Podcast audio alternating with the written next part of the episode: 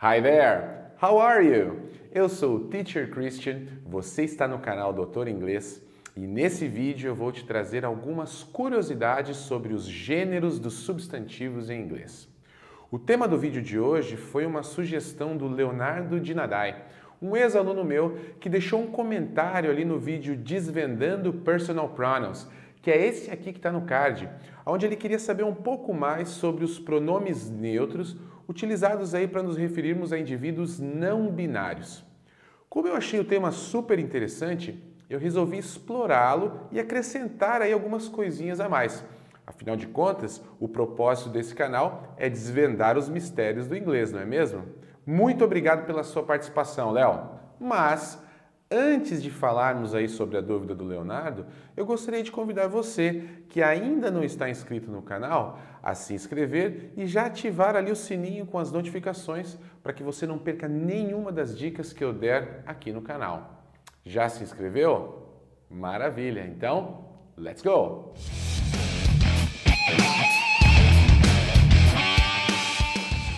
Basicamente, existem três gêneros na língua inglesa o masculino, masculine, feminino, feminine e o neutro, neuter.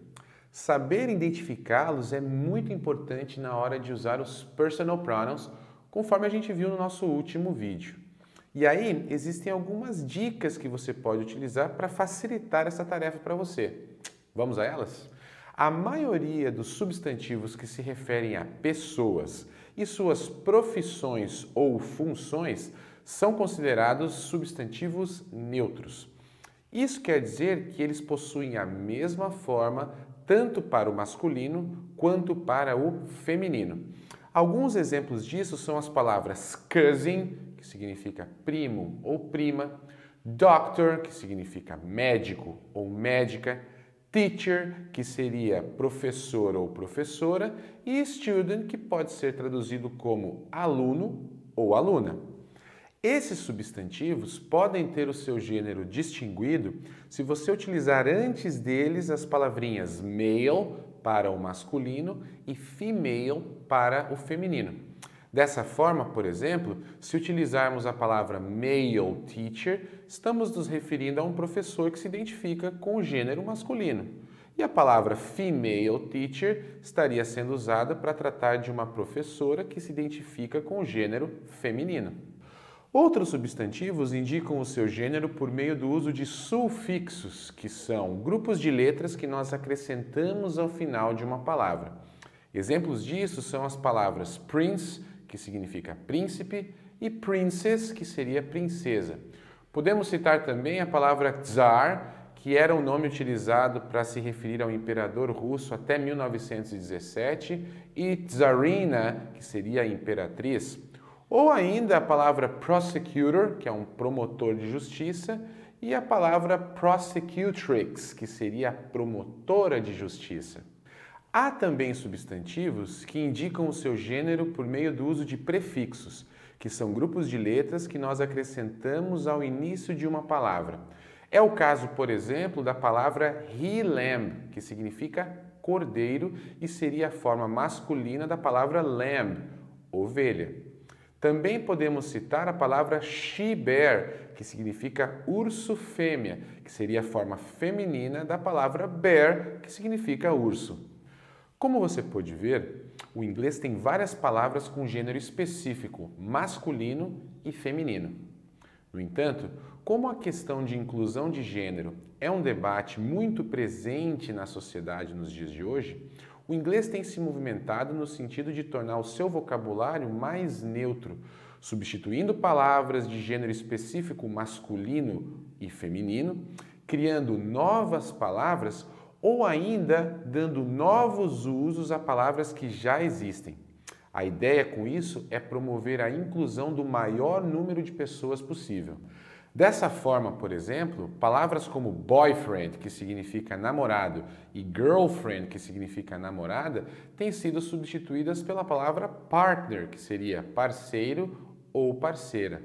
Da mesma forma, algumas profissões têm adotado outros termos também. Por exemplo, a palavra firefighter, que seria o bombeiro ou bombeira e que surgiu para substituir a palavra fireman, que tem uma conotação masculina. A mesma coisa acontece com a palavra police officer, que seria um oficial de polícia, que pode ser usado para o masculino ou o feminino e substitui a palavra com viés masculino policeman.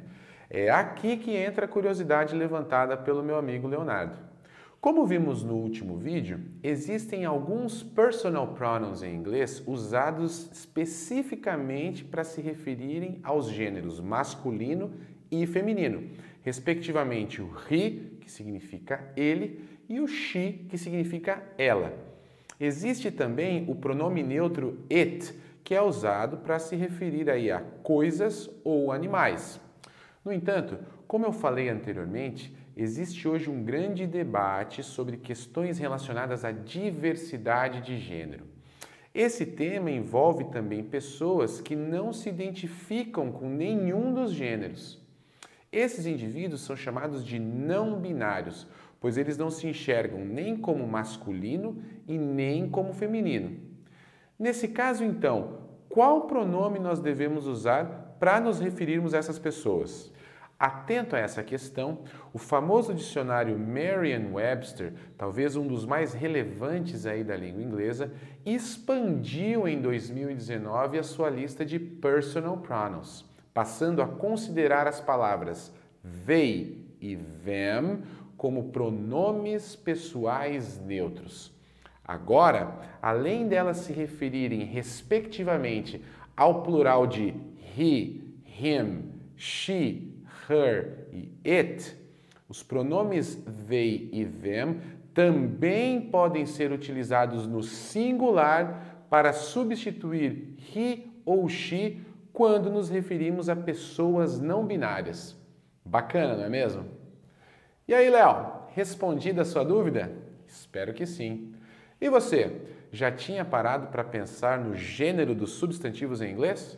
Sem dúvida, um assunto muito importante e também interessante, não é mesmo?